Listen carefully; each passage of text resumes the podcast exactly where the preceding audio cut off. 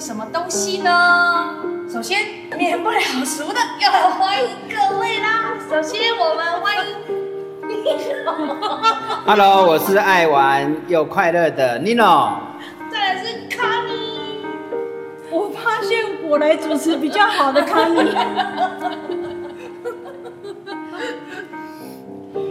还有，现在笑得好可爱，好可爱的陈老师。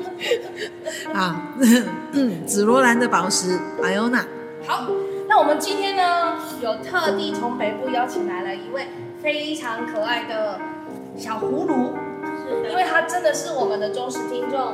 我们家的阿青先跟我们大家打招呼。大家好，我是阿青。Hello，欢迎你啦。Hello，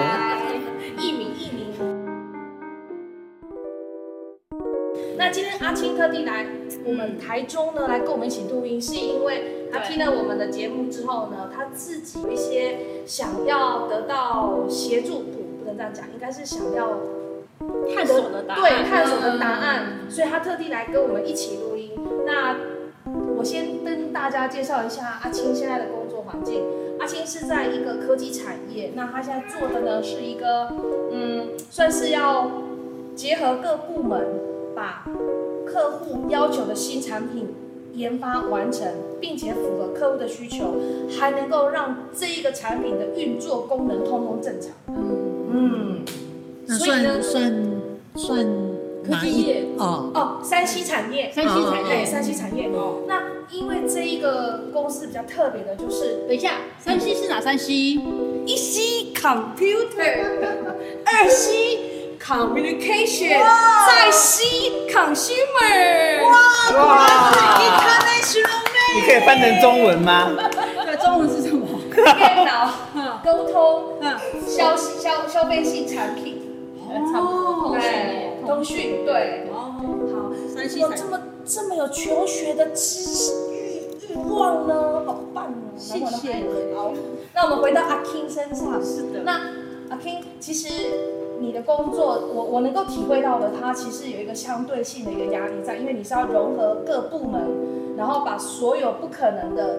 放在同一个地方完成是可能性的。嗯嗯，对。那我之前您刚到的时候，你有提到说，你觉得回到家的时候都会感受到就是呃工作压力大，胸闷。那你可以大概跟我们聊一下，原本你踏进去、踏进来啊，对不起，嗯、踏进来我们这个环境，然后看到我们的时候，你是想要问什么？跟你想要分享什么？你想要让大家了解你的压力是来自于什么？觉得自己成了一个不是自己喜欢的样子，嗯、就是因为工作环境造成自己个性越来越强势，然后像一个鬼一样的人，嗯、然后可能自己都觉得，如果我如果我遇到这样的人，我应该也不会喜欢，所以就是成了一个不自己不喜欢的自己。但是就是应该是说遇到的问题是。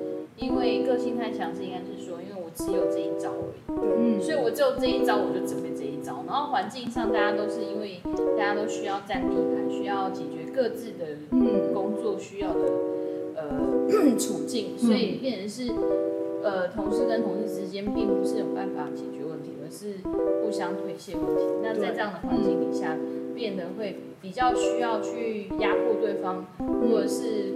很强硬的告诉对方说，我就只有这个方法。嗯嗯，但是把问题丢回给他。对，类似就是大家都不想解决问题，就是别人解决我就没问题了。嗯，那所以就在这个环境底下，就变成自己个性会比较强势，然后嗯，哎，比较不愿意听别人讲话。嗯，因为我只要听你讲话，我听进去的就是我要解决你的问题。对，但是对老板而言，就是你只要解决你的问题，不要把别人的问题变成你的问题。嗯，在环境上会变得比较像这样，但是。事实上会发现，同样的沟通模式，到最后会发现，呃，你跟你在人的上面常常会处于一种勾心斗角，以及会人家越来越不愿意帮你。但是因为是在工作上，还是会看到有些人，呃，尤其是比较爬到上去的主管，他们比较会愿意用比较算是跨部门的概念去沟通协调事情，就是让利的概念，就是我让你一点，你让我一点。嗯。但是在我的头脑里面。找不到方法可以做这件事情，但是就是会个性会比较觉得说我就是只有这个招，我就丢这个招，而且这个招是有用的，我就丢这个招就好了。嗯、但是久了，呃，身心会有点疲惫，因为你是有压力在，因为你的压力是因为你 你你用这个方法你自己不喜欢，别人也不喜欢，但是你找不到别的方法可以解决。嗯嗯、那压力应该是处于在于你需要一个 solution 去解决你的 issue，但是你的 issue，呃。这个我们的工作压力是你的 issue 结束之后又有另外一个 issue，有时候是因为你不小心看到，可能是别人不小心看到。那等一下，我有问题，什么是 issue？哎，是 issue 话题、问题、案子都可以。好，谢谢。因为我们有很多听众。对呀，其实我我我感觉哈，我们这一集录的跟上一集我们跟那个阿军，嗯，比较不一样的是，阿军其实他的工作是业务性质，是可以单打独斗就好，所以他自己 OK，他就真的万事 OK。嗯，但现在阿 King 比较不一样的是，阿 King 他不能够自己说 OK 就 OK，他必须把每一个部门所有的设计都摆进来之后，他要来看这个设计对还是不对，对对，然后有没有符合客户的需求，对，所以阿 King 他会比较容易遇到人跟人之间的问题状况，然后跟 issue。对。对，只是说，呃，如果，呃，我比较想说，如果今天就算遇到那种比较，呃，处理方式不是我想要处理方式的人的时候，但是我还是能够平和对待他的时候，我基本上我的身心灵就会比较不会有那么大的压力，因为我觉得我的压力处在于，因为我太在意这些事情，然后这些事情就会照在我身上，然后变成是我的压力来源。包含我现在其实有一点，呃。就是内分泌失调，就是我上次去看医生，医生我有一次就是月事，这次月事来非常少，嗯，因为其实我们有子宫肌瘤，我们有子宫肌瘤的人应该是会量很大的人，对，但是其实我就是量非常少，然后我就觉得很奇怪，然后医生说你有可能是因为环境造成的内那个内分泌失调，我说难怪我都瘦不下来，终于有理由了，对啊，我一样，然后其实我就跟那个阿 King 分享说。呃，之前我在遇到一些状况的时候，我的好闺蜜呢，她特地呢用电话念了一段文章给我听，因为我跟阿 King 分享说，她其实她听过我们那么多集哦，她真的知道什么叫静心，可是何谓静心跟如何做静心，她还是没有到比较理解的时候。对，那如果说你有办法把自己静心下来的话，你一样是在那个环境，是一样人跟人之间要。去 fighting 的那个环境里面，你还是可以克服的，而且你可以会觉得，哎，太弱自然吗？还是太……嗯对，这就是我想要的境界。所以呢，我想要特地邀请我们家的 Connie，你这样子我怎么好意思呢？Iona 在没有你念完之后，Iona 要做补充加强，这个才是它存在的最大的意义，是它要让我们知道。为什么要做这个？跟怎么样才能做最好？而你是对，你是引言跟导读一起要可是要引子苗啦。Connie 他现在说不好意思，他已经在翻书，他开始要念了。我总要先铺个梗。对，那我们就让 Connie 呢 念一段那个时候嗯对我影响非常深的一段文字，很棒哦，大家仔细听。这是我在自己的我所收藏的书里面的一段很棒。的文字啊，大家听听看，在脑神经的研究里，体验当下的自己，就是练习大脑的额叶。嗯，EQ 之父丹尼尔高曼这个人呢，他有一本著作叫做《平静的心，专注的大脑》。在这一本书里面呢，他有提到，无论是僧侣还是基督徒，当专心于祈祷或念诵。把感知集中在一个焦点，大脑左侧额叶容易输送主力脉冲到杏仁体，左侧，嗯，阻挡负面情绪。当透过不断的练习之后呢，久而久之，你的大脑就会很习惯的输送脉冲阻力到杏仁体，你的内心就会常常的感到平和。这就是我们的减心。我可以问一下，嗯，那、啊、怎么做这件事啊？常常练习呀，不是要练习什么？专心把感知集中在一个焦点。嗯，姐，那像刚刚 Connie 他所分享的这段文字，哎，我们都知道听得懂什么叫额叶，听得懂什么什么叫做大脑左侧，也听得懂什么叫杏仁体，也听得懂什么叫做专注。可是到底怎么做？可以请姐再给我们比较确切一点的做法吗？啊，其实其实他讲了蛮多专有名词在里面，嗯、那这些专有名词呢，会会 confuse 你一些专注力。好、那如我们先撇开这些书的专业专有名词，比如说左前额叶啦，什么什么什么，管它什么地方的，因为你如果注重到这个东西，你就不知道如何去用感觉去做这件事。那事实上，你要做身心灵的课程呢，这些是你开始练习之后才去了解的所谓比较科学的印证。那你要做这个动作，只是一个感觉而已，你不要去想太多。嗯，对，好。那我们简单的讲，就是。静下心来，让脑波慢慢的变慢，嗯，然后把集中力集中在两眉之间，嗯，很像静坐，嗯，对，哎，静坐。那因为你是把脑波降慢，它就会，呃，当然这又讲到其他的专有名词，比如说让脑波到阿法波啦，到贝塔波啦，到西塔波，啊，这是跟我们擦防晒的那个阿法贝塔 伽马一样吗？一样的字。但是它的波长、波长长短不一样。那我们一般在睡觉会进入一个呃，比如说做梦的阶段，或者更深层的阶段，就已经到了西塔波。那所以你到那个波的时候，你才会去进入潜意识，进入你的接讯息的某些状态。好，所以为什么催眠跟静坐，它其实是让自己静下来。我们一直强调你要。坐下来，静下来，因为你如果太躁动的时候，你的脑波是非常的、非常起伏非常大的。有要的，对。这也是我想要的，就是好，问题是你一直在想我脑波为什么静不下来，你就波动更大。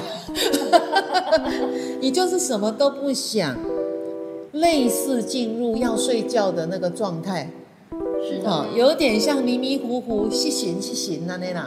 只有快睡着的时候，所以你就是静下心，让脑波静下来，然后把集中力注意集中注意力在你的双眉之间，然后跟吸气吐气，这样就好。是，你不要去想一些专有名词，因为会让你非常的觉得复杂。没错。好，所以做到这样，你就可以开始进入那个状态，然后你可能会觉得开始有一点好像。呃，台语讲龙行龙行，嗯，哦，好像好像浑浑噩噩这样子，有点这样子，不知道神游到哪里去。嗯，那个时候就是你进入状态的时候。嗯，因为我们在呃在讲的是说，这个杏仁，其实我们不叫杏仁体，是叫杏仁核。核哦。哎，核核桃的核。对，核桃的核。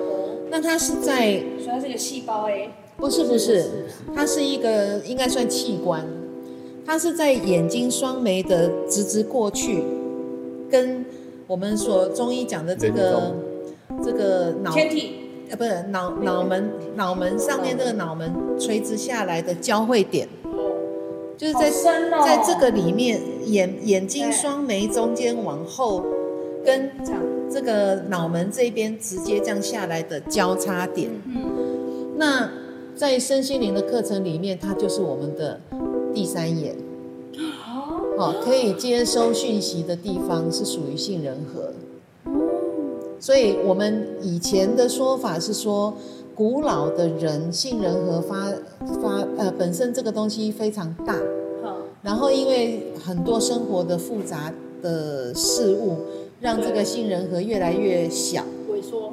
对，它的敏感度就越来越低，所以现在的人因为不容易静心，不容易去接受这样子的一个讯息，所以你就会觉得说，好像直觉很弱。对，好，那为什么现在会提倡静坐？因就是要让你去多接触这个杏仁核，让它能够多接触。所以只要容一直静心，所以就是一直开发。你就是把注意力注意力集中在你的呼吸就好了。好，就像那天呃，有人问我说，那我是不是要去数？呃，吸一二三四，吐一二三四，还是怎样？我说都不用，你就注意你呼吸就好，因为你弄得太复杂了，你反而不知道该怎这有点么做。像失眠的时候，就是躺在床上，就只要想这个地方，就是注意在这个感官，再注意在这个地方，然后就慢慢就会睡着。对，但是问题是你注意在这个地方的时候，其实是会有，呃，需要有一些东西去让你集中注意力。好，比如说你说注意注意眉心，注意眉心什么？你不知道什么啊，还是我自己画一个，我只注意这里。可是你也不会看到啊 我，对不自己是？有用一个小方法，我会拿一条小毛巾盖住眼睛，然后眼睛会热热的，然后我就想象热热，然后放空。对，那热热的就是其就是其中之一个所。以有个实体的东西让你注意它。对，就像以前属羊嘛，那你就会看到羊羊羊，那个羊是是一个东西嘛。对，所以等于说他做法就跟你失眠的时候让你自己放松的方法是类似的。对，但是产生的的结果会不一样。那我我大部分都会告诉呃练习的人，就是你可以想象一个嗯、呃、像手电筒照着你眼睛一样的一个光源。哦，哦，你想象，你说我想象不到，那你就想象太阳下山的太阳。罩住你的眼睛。对对对，你就想象那个太阳在眼前，或者是想象开灯了在眼前。我曾经有过说，闭着眼睛要睡觉，然后想象那个灯源呐、啊，亮到我说哇，怎么这么亮？嗯，你会可以感觉得到的。嗯，那你没有试过的人你就很难想象。嗯，哦，可是你就想想象呃，想象那个灯这样亮亮起来这样子，要有个东西啦。你如果没有个东西，你就很难去集中在这个地方。嗯，哎，那这是这是刚开始的，刚开始啦。那所以它里面讲的东西都对哈。你说包括冰山啊，包括这些，这些其实都是科学理论。科学哦，对，它是科学理论，因为冰山理论在在心理学上，在身心灵是一个非常呃早期，非常呃很多科学家支持的。有权威的，对对对，那就像说你看到的冰山，其实在业务训练上也有。对啊，啊、你看到冰山 在外面的冰山是小小一个角，可是其实海里面的那一大块才是最大块。对，才是问题所在。对，那影响你最大的是下面那一个，不是上面那一个。对，对，那我们想要把阿 King 的冰山慢慢、慢慢、慢慢的挖掘出来呢，我们就要先问一下 Nino，因为你跟阿 King 认识最久了，嗯他其实是你十多年的好友，而且是之前的同事。那今天也是特地因为你的分享，他认识到了我们圆葫芦。那可以请你分享一下，现在的阿 King 跟之前的阿 King 有带给你什么样的不同的感觉吗？呃，可以这样说了哈，在十年前，她是一个蛮有自信、蛮有希望，甚至还蛮热情的一个女孩子。但是当时她在追求工作或是追求感情的时候，她是非常异常的一个散发体，就是你会感受得到她就是那时候你很想乐观的，很想嘿，很哇很认为。对，认为这个男孩子也喜欢我，这个男孩子啊有机会有可能，可是，在我们看来是不会有结果。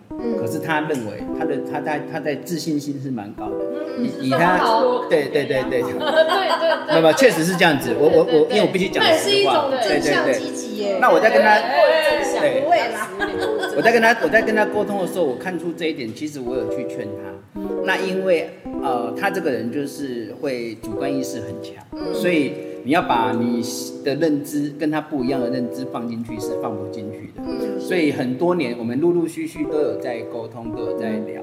然后每一年我在难得哎。对每一年我在跟他聊的时候，因为他会消失一阵子，他只要跟我聊到他受不了了，他就会消失，然后消失一阵子。受不了也不一定啊，有时候都没事就不讲，哎，对。哦，有事再说，有事再联络。有点现实，不好意思。然后他他再次出现的时候，我会发现，哎，又比以前更糟。好，哪一种感受？糟糟糕就是说他比如说，呃，在上一次是哎热情没了，热情没了。甚至是说换了工作嘛，对他可能也换了工作，那可能在感情上面也有很多失落，他会讲说，嗯，那我这样就好，我单身就好。他的这些理论渐渐出来了。嗯，以前会渴望男朋友，渴望约会，渴望这，但是现在已经没有那个渴望。那只是目标不同啊。对，目标不同啊。那有可能，我我应该这样讲哦，这不是目标不同，而是我得不到之后，我就退而求其次啊。因为我有可能是发现这种这种方式更好啊。没有没有，他这也是一种失望的表现。对啊，对啊，就是你得不到，你就只能从另一个地方得到你最想要的。比如说你刚刚讲的，嗯，我要吃啊，我靠吃啊，嗯，对不对？我靠吃了之后，你刚刚有讲到说我是内分泌失调，我是什么？其实这都是心理因素影响你的生活行为。嗯嗯，你一直吃。吃了本来就会有肥胖，身体机能本来就会下降。嗯，你下降之后呢，你的其他的内分泌当然就会失调。嗯，问题在这里。那我我我看到这个状况的时候，我会希望说，哎，你要不要来我们现场？嗯，透过我们几位老师的一个一个一个开发，让你去重新找回自己。开发哎。对，因为因为因为我认为他呃这几年来开发我吧。因为我我真的认为他这几年？因为我真的认为他这几年来就是有一点每况愈下啊，我会认为说他其实对他其实是可以更好，可是他把自己活得越来越负面，这是我比较担心的。那 OK，那我要插一句问你，你觉得他可以更好的好是什么好？至少回归到他认为还他他认为这个生活还是有机会有希望。交男朋友，身心比较自在。对对对对，比如说比较想要这个，对，身心自在。对，那有没有男朋友？你我比较想要。你 你要我我这样讲好了，现在你要消极，我都没有任何。但是就像他讲的，我要更自由，更自在。那这样我要问你，自在，在你来讲，怎么样叫做自在？嗯，自在的定义哦。嗯，如果从心灵来看，就是我不用在乎任何人的感受。你现在需要吗？需需要吧，工作上啊，要不然就会休假。哦，可是你一天当中八小时至少是在工作上必须要配合别人，所以无法自在，至少嘛。哦，对。哦，攻击别人吧？也没有攻击啊。那那这样那这样，我问你一个比较实际的问题：如果你要自在，我不鸟你，讲难听一点，直接一点，我不鸟你，你为什么辞职呢？就没办法为什么？应该是说，因为我现在目前的工作，呃，有支撑，收入不错，然后换过出去之后，怕没几年就找不到了，因为其实有年纪瓶颈，这是一个很，这是很现实的问题。因为，呃，我有一个朋友，他离职之后，他当时离职是已经挂经理，然后哇，在科技业挂经理呢。对，而且他原来是什么副总秘书，还是因为内斗离开的，这是科技业都是内斗。好，然后，然后他离开到我们公司之后还挂经理，然后两年后又被斗走，但是跟个性跟我有点像，就是太白目，然后所以就又被斗走。斗走以后，他再也找不到同样水平的公司了。嗯，当时他大概是四十六岁吧。嗯，所以我另外，所以我另外一个问题哦，你现在认为在这里是安全的吗？你不会被斗走吗？对，因为我直接太低了。你要你你你会被逗走，有一个很主要的原因，就是因为你是成为别人的眼中钉，或是你的利益是受到损害，人家才会需要逗走你。嗯，就是你要有格让人家逗啦，嗯、你还没有那个格，人家怎么逗你呀、啊？所以也就是说，你在那个环境里面杀伤力是不够的，对他们而言，对相对安全。OK，那个我我分享一下那个我妈妈。我我在，我妈妈在，在我在我呃求呃，应该是说三十几岁在工作的时候，嗯，我妈妈是一个蛮另类的老师啊，是是的，是的，她她常常会讲说，你不喜欢这工作你就换呐，好，那我说可是问题是换了就不见得比较好啊，是啊，她不好再换呐，我说哦，那这样子的话我生活会有问题呀，嗯，我妈的意思是说，如果你觉得这工作好。你才会有兴趣，非常开心的继续做下去。嗯，如果不好，你干嘛不离开呢？那你我们都会想说，那我吃什么？我收入啊，我的我的经验啊，对，没错。那他的感觉就是不好再换啊，就换到你喜欢的啊。有点难哎。好，为什么会难？因为就像我老公讲的，你受制于人嘛。嗯。因为你舍不得放弃现在现有的嘛，你有的你会怕再来找不到嘛。对啊。怕薪水不够高嘛。嗯。对不对？所以。就是我老公讲那句话，哎，以后做做那个标语。对对对对，这叫做 Rich 哥金句。Sorry Sorry，我们翻成国语叫做“我不鸟你，我最大”。对。他一向都觉得我不鸟你，我爱干嘛就干嘛。你说要活得自在，活得怎么样的时候，你必须很多条件是必须不受制于人的，啊、对吧？对啊。可是你又觉得我不受制于人，我怎么活下去？对，那你就要取舍。这个取舍呢，如果你选择了，你就不要觉得我受制于人。嗯，因为你要赚这个钱，你要拿这个薪水，你要有这个职位，你就心甘情愿的去做，你就开心了。如果你不心甘情愿，你就不要鸟他。我我薪水低一点没关系啊，我职位低一点没关系啊，你就开心吗？就联想到那个。然后那以前常常讲的，呃，欢喜走，甘愿修。对，因为你觉得我又要收入好，又要职位高，又要有自由，又要得到别人尊重，又要我喜欢，那个是你的要求的标准放得太高了。嗯，那总是会有一二三四五当中有缺二缺五啊。不是三六，所以从另外一个角度看，他如果选择在这里继续工作，他就必须要改变。对对，你要欢喜走，刚完休才会快乐。对，就像说你今天呃碰到一个很烂的老板，对，可是你薪水很高，你可能是副副副经理、副副理，叫做副理吧。副总副总好了，副总跟你副总。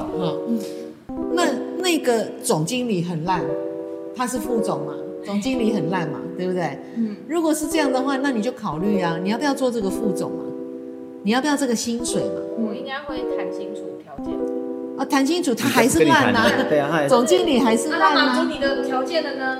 但他很烂啊，没关系啊。对嘛？那所以就是取舍嘛。就是谈清楚，就是他如果条件是我可以接受的。OK，我们现在在讲的是一个心态。嗯。好，你今天接受这个，你就要放弃那个。对，你不能要求全盘都是好好牌啦。就是我要继续做了，那我就要改变我的心态。对，遇到这些事情，我的心可能就是做萨提尔练习，慢慢把这件事情不要放在心上，就是至少改变你的做法，因为你现在是说不要放在心上，应该是说你就知道他原本就会就是这一些，对对对，你就不会这么在意这件事情。因为他就是活在你生活，那对对对，就是会有这些共处。就像很多人呃，不好意思，我不是讲你胖哈，但是很多人要减肥，就是讲说啊，我就是胖啊啊，可是我就是要吃零食啊啊，我就是喜欢吃从早吃到晚啊啊，可是我要减肥，这是一个很矛盾的事情啊，真的，对不对？你如果目标放在减肥，你就应该知道减肥要做什么。对，像阿妹的，所以我没有减肥啊，我从来没有减肥哦，我从来没有。他的目标是放在喝酒。喝酒。他要减哦，所以所以他选择他要喝啤酒，对，所以他不 care 他的肚子，对，对吧？是的，你不能说我又要喝啤酒，我又要没肚子。不过他他偶尔偶尔会 care，但是一下子他又忘记。哎呀呀，只要啤酒摆出来，他肚子就不见。啊，所以这就取舍嘛，你每一个人都有取舍啊。嗯，那在取舍之间。你觉得哪一样让你比较舒服，你就这样去做。那当然，这个是短时期的，你不可能一辈子都是这样。你有可能两年、两年、三年之后，别的公司挖角啦，或者是你又跳到别的，或者你自己出来开了什么，像像比如说阿妹有个有个朋友就自己出来开早餐店啦，对不对？那就全部都自己掌控啊，那成败都在自己啊。不一定啊。不一定，她很开心呐、啊。王一哲刚完休啊，他就是不想当会计了，所以他跟她老公存了十几年的钱出来开早餐店。嗯、那我另外一个朋友是因为疫情的关系，他四间连锁补习班只好收掉了。是哦。所以，但是他很开心的去做什么？卤味摆摊呢？结果他现在也很开心啊，因为他觉得这是他做的决定，所以他很快乐。所以你要这样想，你决定在这家公司，你就把自己换个心念，然后如何让自己维持这个积极度跟乐观度，就像十年前尼诺所认识的你那样，这就是你要做的喽。可是我现在感觉十年前我蛮蠢的。其实那个那个时候应该不叫蠢，其实我觉得他那时候对每一件事情啊，那个积极度你可以感受得到。比如说他觉得这个有问题，他会从台湾打电话到越南给我啊，这个东西你你那个是什么东西，他会去问。可是这几年之后，我觉得他每次的打电话可能都是有目的，每次的沟通可能都是有目的。他是建立在他想要做自己这件事情，那别人当然会感受到。有时候说沟通不是只有你讲，是对方愿不愿意接受。对，那不是每一个人都那么有耐心，对，所以你的你的工作模式，我老实说，以目前为止，如果你在这家公司要继续待下去，你又要取舍的状况之下，你的行为模式要改变，对你不能再像以前那样气压压我，反正我永远都是要用针去刺，因为这些我我常讲的，把敌人当朋友，你才会有很多力量。你如果只是有朋友，朋友就那几个，根本没办法帮你，那你跟他当朋友没有意义啊。你把这个敌人当朋友，变成你的助力，那才是有意义的。嗯，对，就像我老公常讲，就是说看到，比如说大陆有某些呃呃老板、老板级的他在投资，那我我就比如说讲些工作上面的事情，我就会说，哎呀，他怎么这样子做呢？为什么不那样子做呢？为什么这样浪费钱？为什么那样子不省一点钱？我老公只回答我一句话：老板是他，他爱浪费随便他。嗯，对，不是我的啊，对不对？那我干嘛给他一些无聊的建议？因为他也不会听，他也不会做。那我今天建议他，他搞不好觉得我很啰嗦。嗯，会啊。那公司是他的，工厂是他的，生意是他的，他自己决定嘛，对不对？所以为什么你要去争取？你认为你讲的是对的？其实对跟错是不重要的，赢了面子，失了理智。对，因为人家不理你了。对对，所以有些还有一句艾欧娜的经典金句，就是所有的事情没有所谓的对错，都是立场的关系。对，其实很多事情是没有对错的。因为只要你一放上对错，就有什么道德观啊、法律观啊、是社会行为论啊，一大堆的。那那些其实跟个人的意愿都没有关系。对，我今天出钱，我当老板，我今天付钱给这个总经理，这个总经理有够烂，我爽啊，我愿意请他呀。那你可能是一个小经理，你觉得这老板有问题呀，脑袋有问题，请一个这么烂的人来当总经理，你从来不会去问这个董事长为什么请这么烂的人来当总经理，对吧？嗯，因为你不可能问得到。那、啊、就算问呢，他也会你想要的答案。他会跟你讲说，我就喜欢他。通常会说，我觉得他是认。没有，我其实心里面就是我喜欢他呀。嗯，我曾经问过一个老板，一个女生，她是女强人。那她去做那个公司自强活动的时候，就邀请我们家一起去玩。那因为是很好的朋友，她是一个女强人，记住啊，她是女强人。我就问她说：“如果你请了两个员工，能力差不多，嗯，好，但是一个呢非常认真做事，给你很多建议，另外一个呢就只会拍你马屁，你会用哪一个？拍马屁的那个？对，他说我会用拍马屁的那一个。做事我来做就好。没有，他说当老板的永远不喜欢下面的员工给你一大堆建议。”因为呢，代表你认为我能力不足，我是老板，我有我的判断，我有我的想法，我为什么要接受你那么多的意见？你那么能干，你那么行，你自己去开呀、啊。难怪我要自己出来开。因为刚姐在讲的时候，我就觉得好有感觉、哦。真的，真的，我我这两天才刚遇到哦，就是呃，有一个区域他需要买设备，那这个设备他们讲了，我就知道，我就直接下达。我要买两台，结果隔一天，这个旁边里面的员工就问我说：“我跟你讲，这里面要两台啊，怎么样怎样？”我就很生气，我就说：“你当我是白痴吗？我昨天都听到你们的声音了，我也决定了，你现在是在质疑我，我不知道要买两台吗？嗯，你懂吗？我我会认为说，有些事情你不要去碰，对因为你碰了，我反而更讨厌你。对。那我我刚刚我刚刚讲的那个女老板蛮容忍的。等一下，可是等等等等，可是没有我我我要跟你讲，那不不是要忍住，而是你要释怀跟接受。对，对，那就不是你的你必事。须承认，嗯你必须承认。那同样的那个女强人，我再问她第二个问题，我说如果会拍马屁的那一个人能力比较差，嗯，非常认真工作都会给你建议的那个人能力比较好，你用哪一个？我还是用拍马屁的。我告诉你，当老板的心态跟做员工的心态是不一样的，老板不喜欢别人对他指手画脚，因为他会认为我就是有能力，我就是有这个资金，我有这个通路，我才会去开这个公司。